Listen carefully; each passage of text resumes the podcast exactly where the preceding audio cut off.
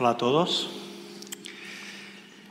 El otro día leí un artículo de periódico en el que el, autor del artículo relataba que hace un par de años, a finales del 2020, la Fundación BBVA había presentado los resultados de un estudio en el que analizaba la, valoración de la religión y el papel que ésta juega en, la sociedad en general, en la sociedad española y en, en cuatro sociedades más.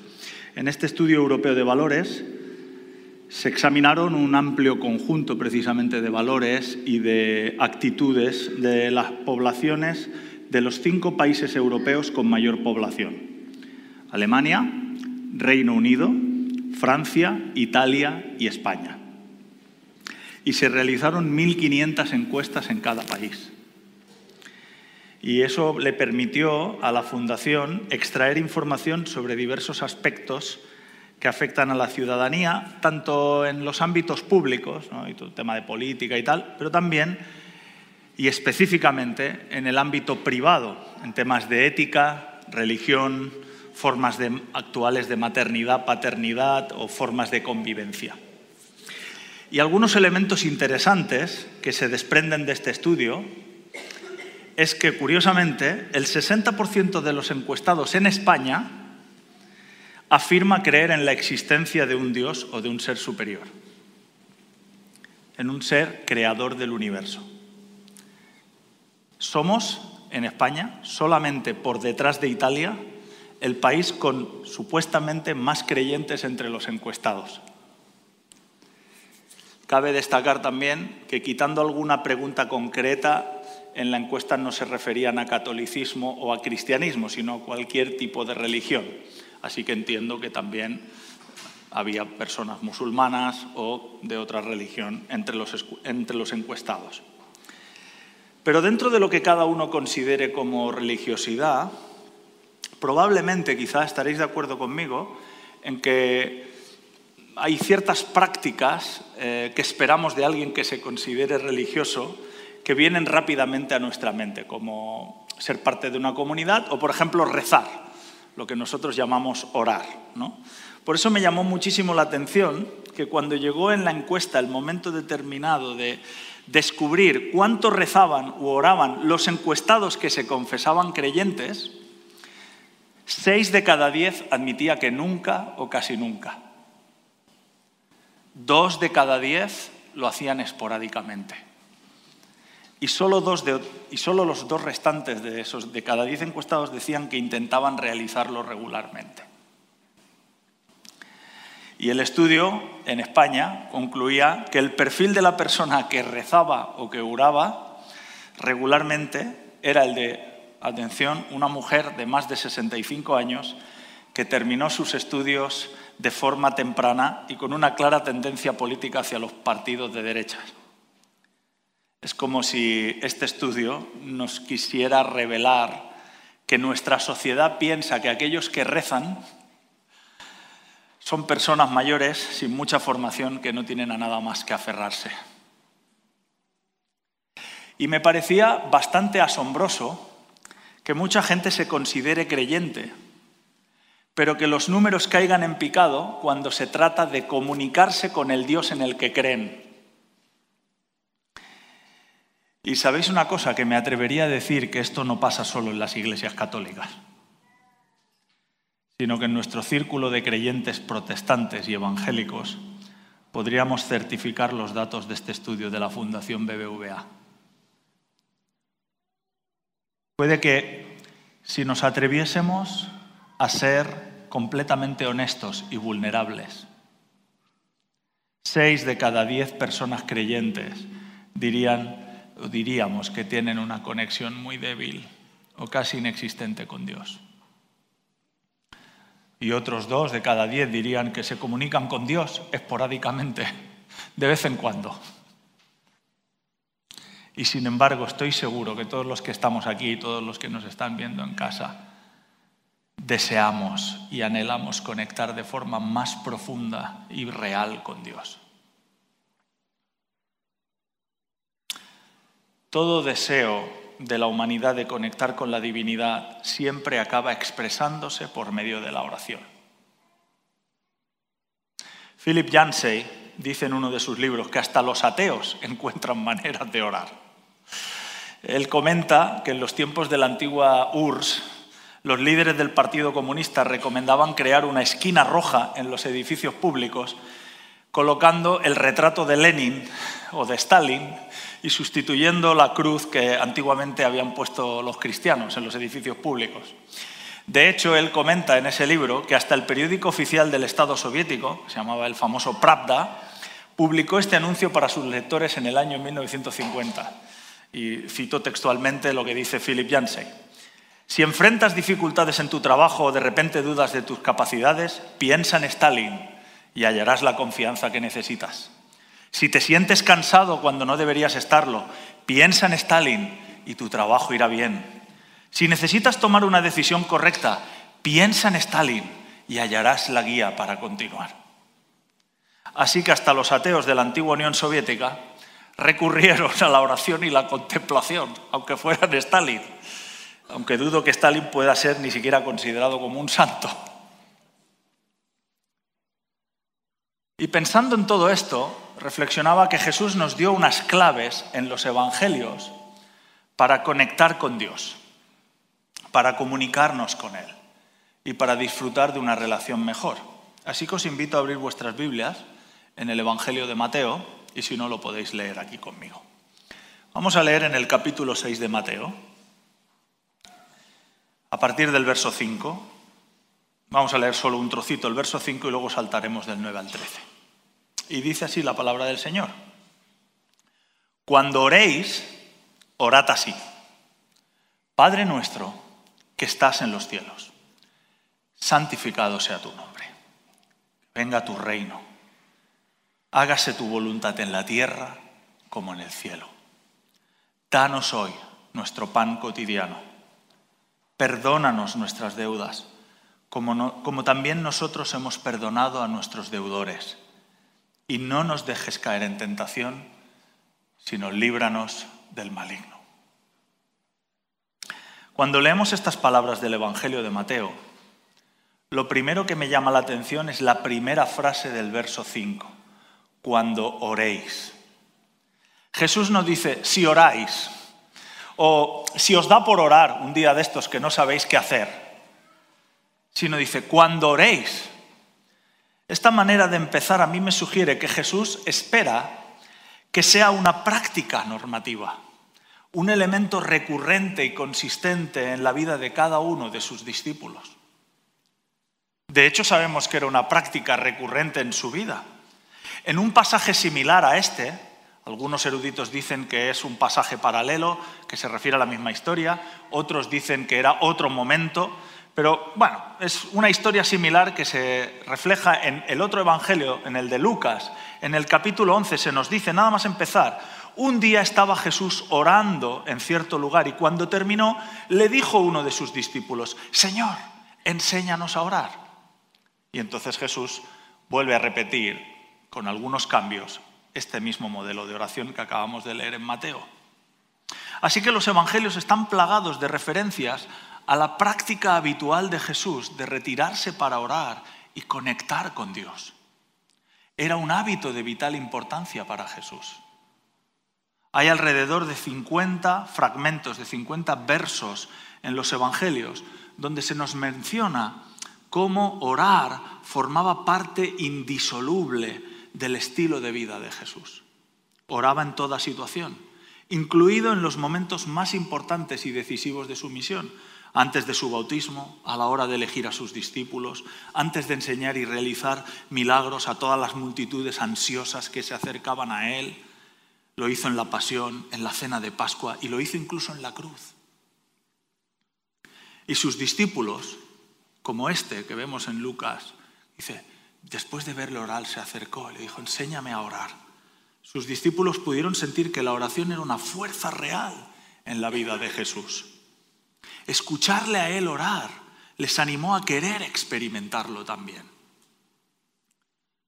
Pero cuando revisamos todos estos versículos de la práctica de oración de Jesús, constatamos que suponía un hábito, que suponía una disciplina para, para la que Jesús hacía espacio de forma intencional.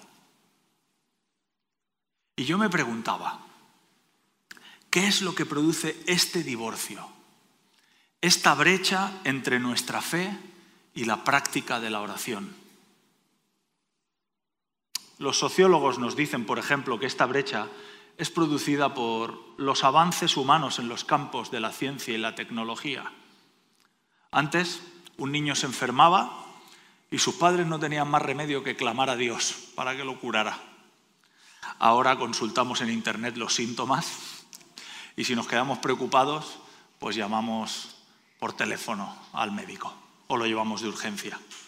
Antes los agricultores alzaban los ojos al cielo y suplicaban a Dios que terminase con la sequía. Ahora se estudian los fenómenos meteorológicos, se hacen previsiones, construimos grandes obras de ingeniería que permiten la irrigación y, en el peor de los casos, pues contratamos seguros en caso de malas cosechas. Es evidente que el escepticismo del mundo moderno, más interesado en los avances científicos y en la razón, como si la teología y la filosofía no tuvieran un sólido componente de ah, pensamiento racional. Pero bueno, es evidente que todo esto contribuye al menosprecio de la oración. Otra barrera puede ser la prosperidad. Las personas creyentes como tú y como yo, de países ricos o desarrollados, tenemos tendencia a apoyarnos más en nuestros propios talentos y recursos en nuestras pólizas de seguros, en nuestros planes de jubilación, en nuestra propia inteligencia, que en Dios para solventar nuestros problemas. Y finalmente algunos, autores cristianos argumentan que es que siempre vamos con la lengua fuera, que vamos siempre acelerados. La enorme presión en el uso del tiempo a la que estamos sometidos, sobre todo en las grandes ciudades como Barcelona y en el área metropolitana, disminuye de forma creciente el espacio de calma y quietud que la oración parece necesitar para desarrollarse. Y yo no sé si te pasa como a mí, pero a veces experimentamos la constante sensación de no tener suficiente. No tengo suficiente tiempo, no tengo suficiente descanso, no tengo suficiente ocio, no tengo suficiente tiempo para hacer deporte y mantenerme bien físicamente. Y siempre estamos corriendo de un lado para otro. Vivimos en una cultura donde cada vez tenemos menos tiempo para conversar, mucho menos para la contemplación. Así que ¿dónde cabe Dios en una vida cuya agenda ya parece estar colapsada? Déjame hacerte una pregunta. ¿Sientes que tu vida es un constante ajetreo? ¿Sientes que tus obligaciones laborales, sociales, familiares, incluso tus obligaciones eclesiales en la iglesia se levantan como un obstáculo que te quita espacio y tiempo para conectar con Dios? Y si la respuesta es sí, ¿por qué no te arriesgas esta temporada veraniega de vacaciones, donde supuestamente, técnicamente, bajamos un poquito las marchas? donde supuestamente reducimos el ritmo frenético de nuestro estilo de vida, ¿por qué no aprovechar, en vez de estar pensando en cuántas fotos voy a hacer para colgar en Instagram y que todo el mundo vea el sitio tan espectacular donde estoy? ¿Por qué no diseñar un poquito de tiempo intencional con Dios? ¿Por qué no practicar el salmo un par de veces al día, como nos enseñó Cristina hace unas semanas? ¿Por qué no meditar unos minutos diarios en Dios usando quizá esta oración modelo, el Padre Nuestro? Hazlo lentamente, reflexionando en cada frase, invitando a Dios a hablarte a través de cada una de ellas. Y te aseguro que irás añadiendo cada día aplicaciones que estás experimentando con Él. Si era una práctica vital para Jesús, sé que suena perogrullada y que lo habremos escuchado, incluso dicho millones de veces en la iglesia, pero debería convertirse en una práctica vital para nosotros.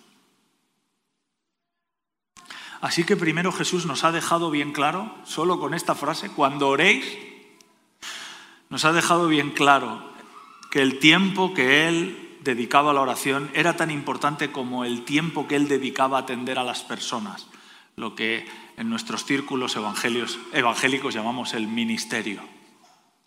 Para Jesús era tan importante lo uno como lo otro, porque le permitía obtener energía y dirección al conectar con Dios. Y una vez que Jesús nos ha dejado bien claro con estas dos palabras, cuando oréis, que es necesario, que no es, un, no es una asignatura optativa, que es algo que forma parte indisociable de nuestra relación con Él. Entonces nos abre la puerta a cómo entablar la comunicación con Dios.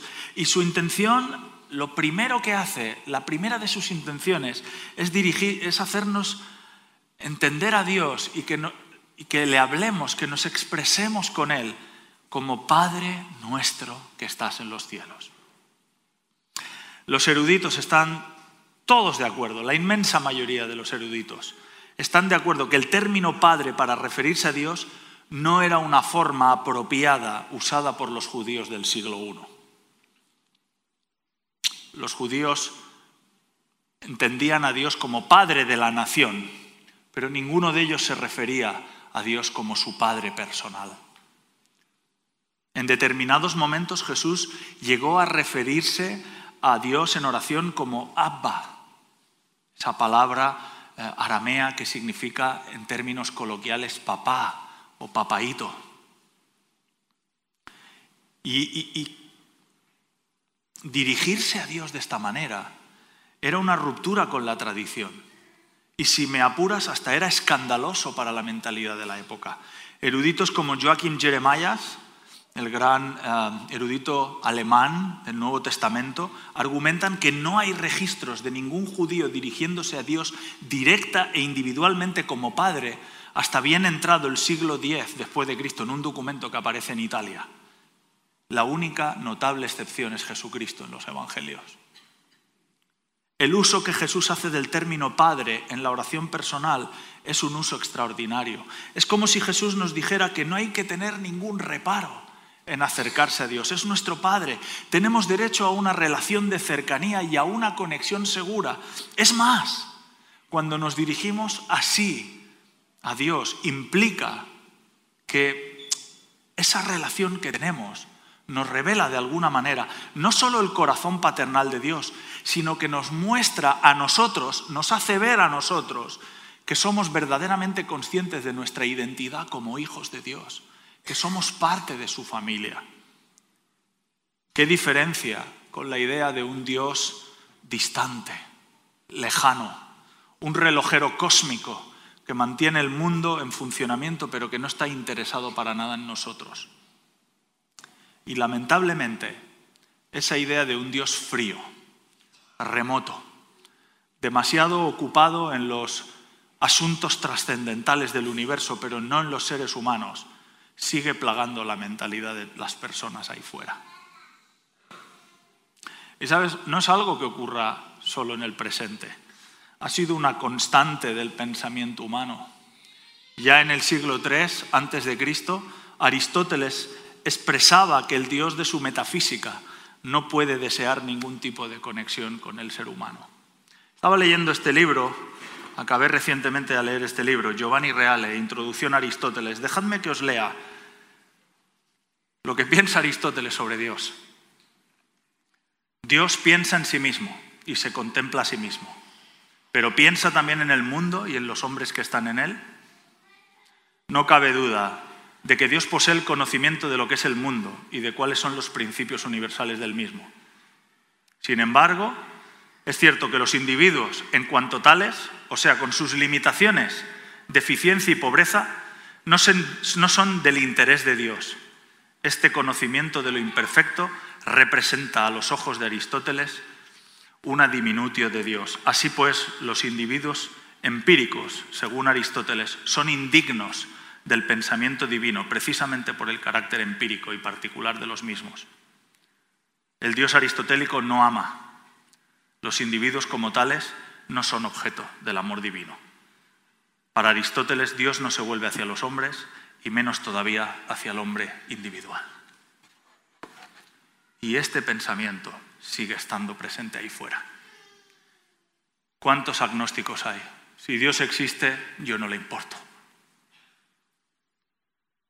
Tristemente, mucha gente, incluida en la Iglesia, sigue pensando en Dios únicamente con la faceta de creador, la idea de un ser cósmico, inconmensurable, eternamente disgustado por el pecado al que hay que apaciguar. Y por eso, a duras penas, logramos experimentar su dimensión paternal. Por ello podemos experimentar serias dificultades para acercarnos a un Padre tierno y amoroso que está con los brazos abiertos, dispuestos a pasar tiempo con nosotros. Y pensaba que puede suceder que hay aquí personas que tengan serias dificultades para relacionarse con Dios como Padre. Especialmente si tu Padre terrenal no ha sido un Padre amable, tierno, protector y cariñoso, o si ha sido un Padre ausente, distante, problemático o incluso violento y abusador. Tristemente, nuestra mente funciona así y, hace este tipo de conexiones o vinculaciones entre nuestros padres terrenales y Dios como Padre Celestial. Por eso es importante que recordemos, que nos recordemos a nosotros mismos, que el Padre Celestial al que Jesús nos está diciendo que nos acerquemos es un Padre verdaderamente bueno, generoso, tierno, amoroso. Jesús nos dice que empecemos nuestra oración diciendo verbalmente, Padre nuestro, mi Padre.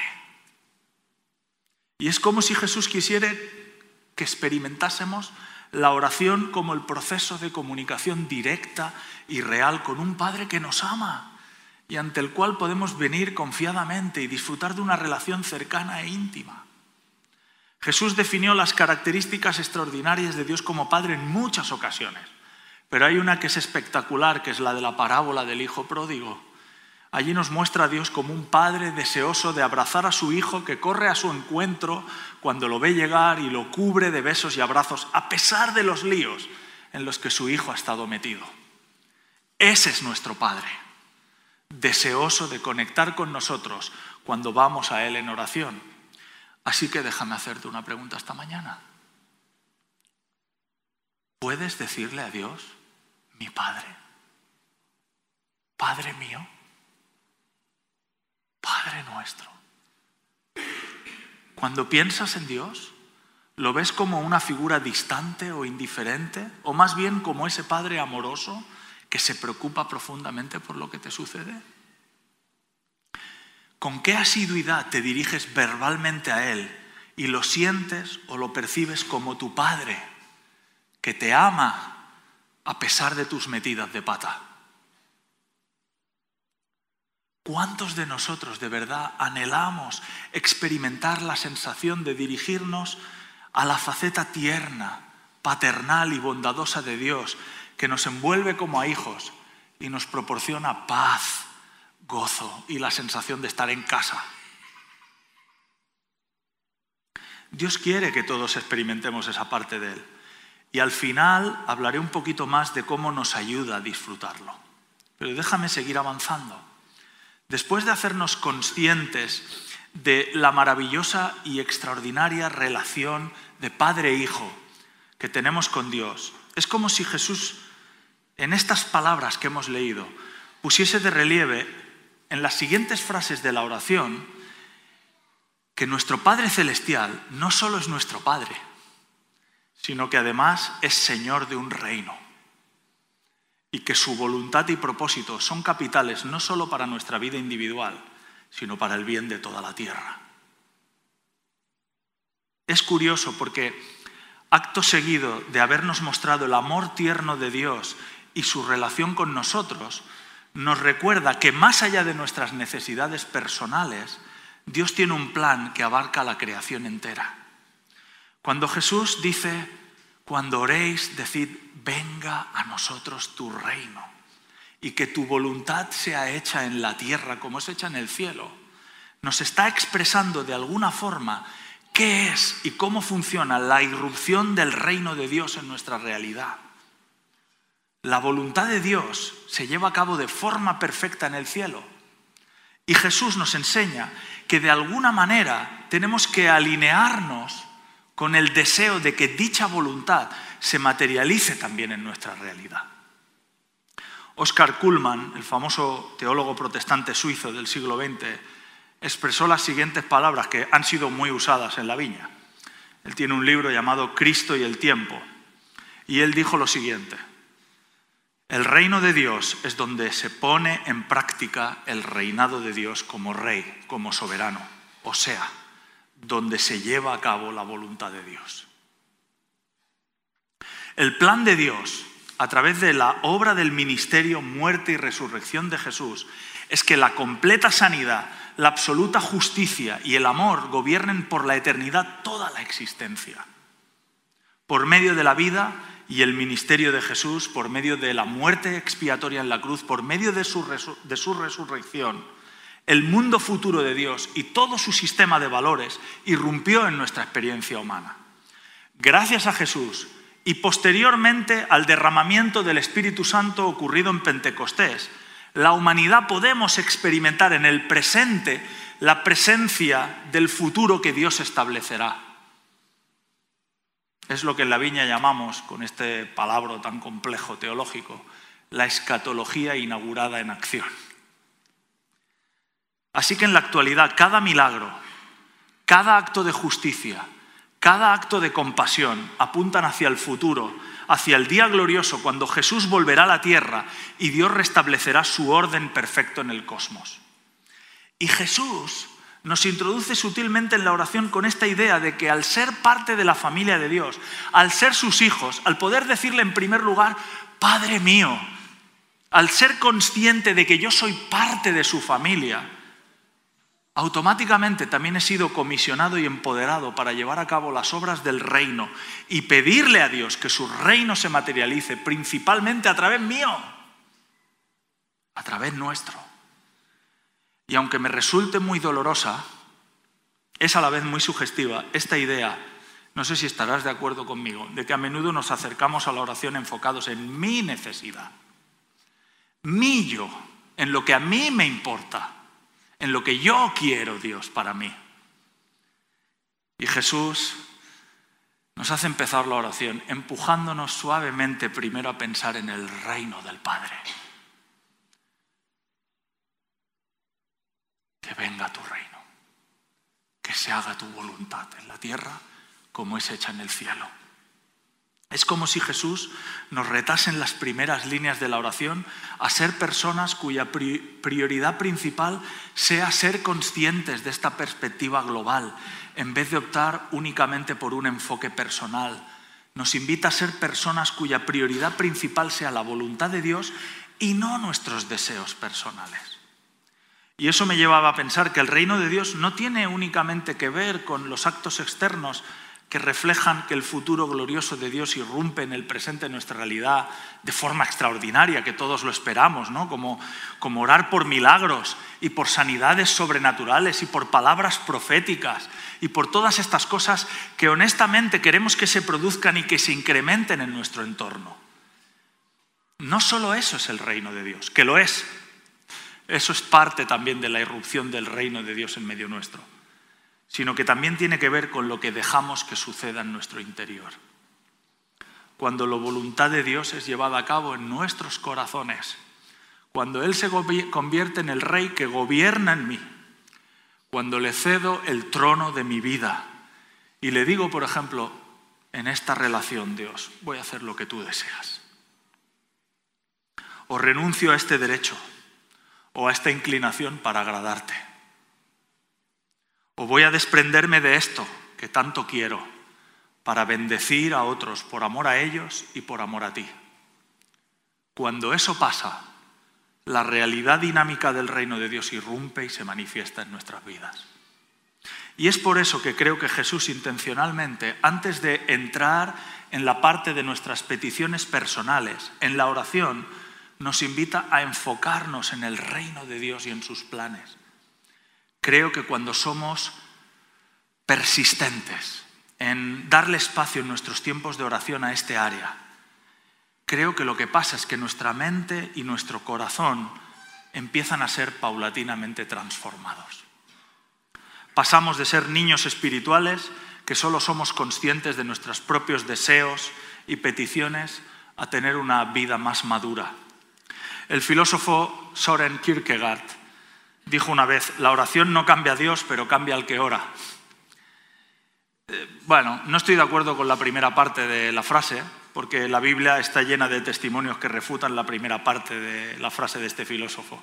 La oración cambió muchas veces a Dios. Pero es una verdad absoluta que a medida que pasamos tiempo con Dios, dándole espacio a su reino y a su voluntad, meditando en ella, poco a poco vamos conociendo más y mejor a nuestro Padre en los cielos. Y Dios empieza a prepararnos para discernir mejor lo que Él quiere hacer en la tierra y nos ayuda a descansar confiadamente en cómo Dios ha determinado que sea nuestro papel en su plan. Es ahí, de repente, donde tiene todo el sentido del mundo la famosa frase que Jesús pronuncia unos versículos después de haber enseñado a orar, en el mismo capítulo 6 de Mateo.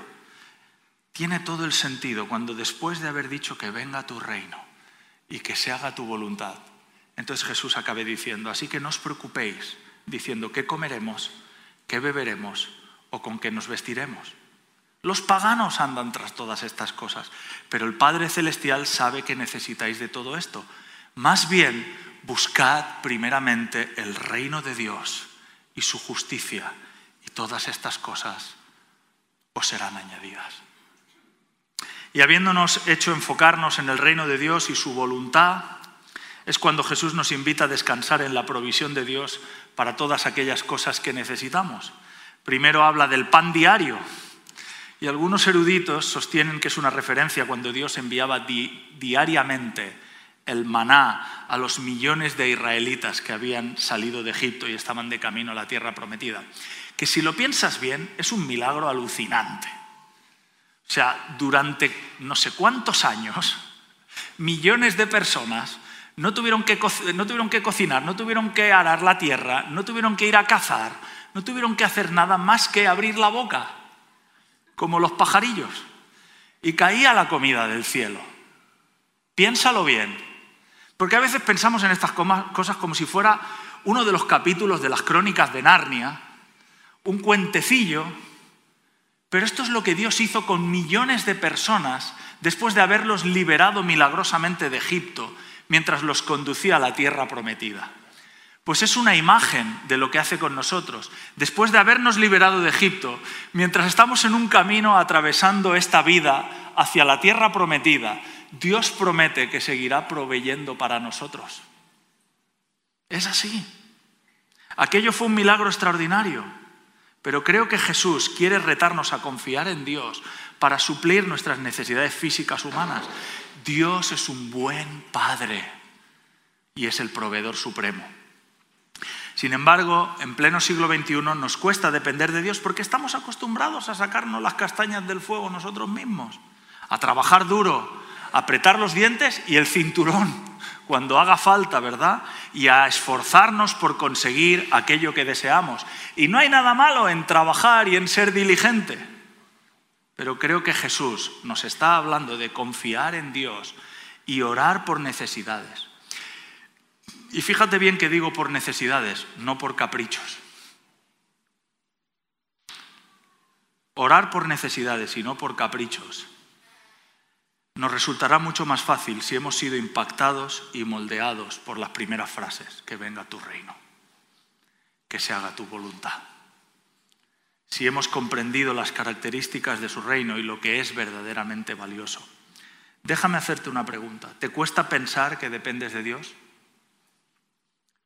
¿Tienes la impresión de que tu trabajo, tu sustento, tu casa, el pan diario es algo que das por sentado? ¿Que tienes asegurados?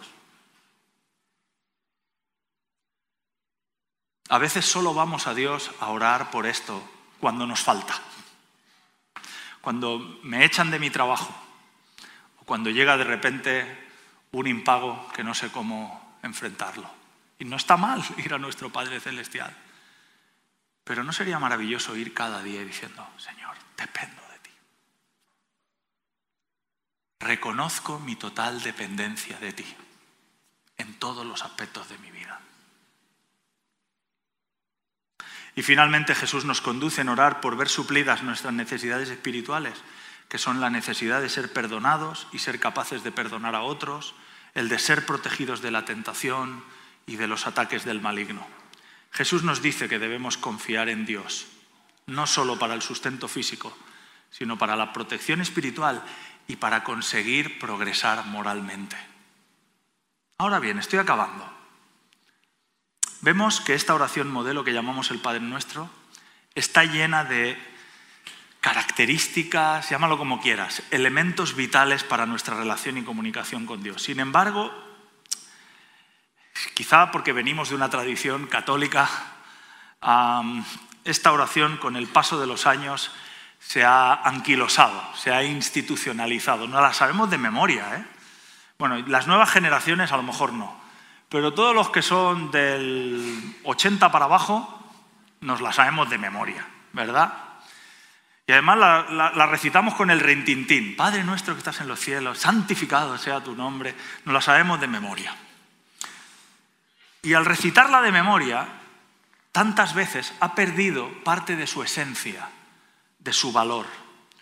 Nos cuesta horrores entender a Dios y relacionarnos con Él como un Padre amoroso y tierno. Tenemos serias dificultades para comprender los valores y prioridades de su reino y su voluntad. Nos vemos faltos de fe a la hora de descansar en su provisión para nuestra vida y sucumbimos constantemente a la tentación. Vivimos cargando con el daño que hemos provocado y que otros provocan en nosotros. Y somos zarandeados a veces por el maligno que nos bloquea en nuestro avance espiritual. Cuando pensaba en esta oración tan bien articulada por Jesús, me preguntaba cómo podía, más allá de recitarla, experimentar cada una de las partes que la conforman. Fue entonces cuando, porque esto, esto final lo hice ayer, viniendo a la exposición de arte, de experiencias tangibles del Espíritu Santo, recordé que al final del pasaje paralelo de Lucas, en el capítulo 11, donde se narra más o menos una situación similar a la que hemos leído en Mateo, Jesús sigue hablando después de haber enseñado cómo orar. Y dice lo siguiente, así que yo os digo, pedid y se os dará, buscad y hallaréis, llamad y se os abrirá la puerta, porque todo el que pide recibe, el que busca encuentra y al que llama se le abre. ¿Quién de vosotros que sea padre, si su hijo le pide un pescado, le dará a cambio una serpiente? ¿O si le pide un huevo, le dará un escorpión? Pues si vosotros, aun siendo malos, sabéis dar cosas buenas a vuestros hijos, ¿cuánto más el Padre Celestial dará el Espíritu Santo a quienes se lo pidan?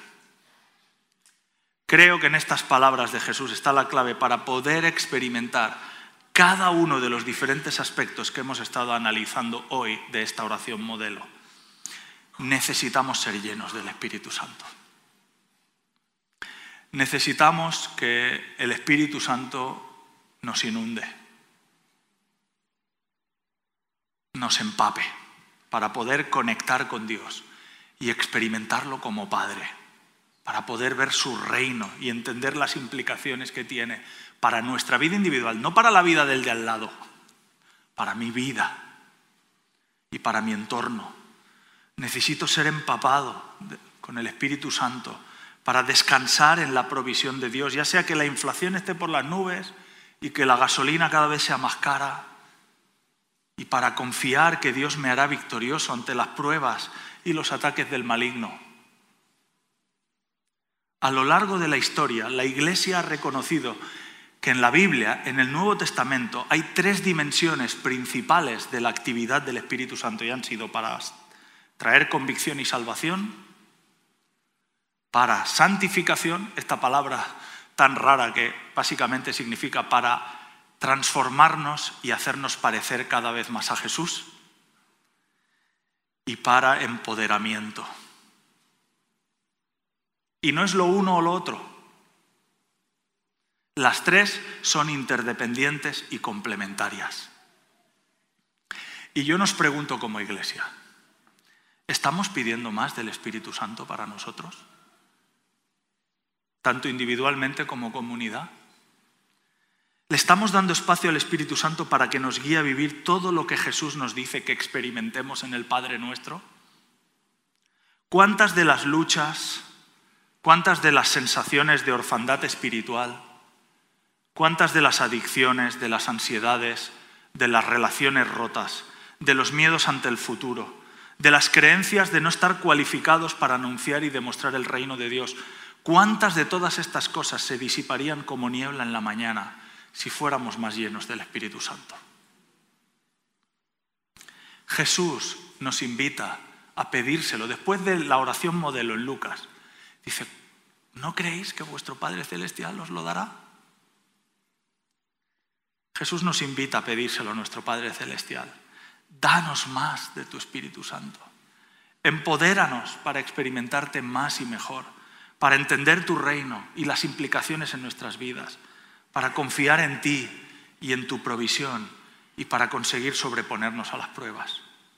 Déjame hacerte una pregunta. ¿Cuándo fue la última vez que de manera intensa le pediste a Dios que te llenase del Espíritu Santo?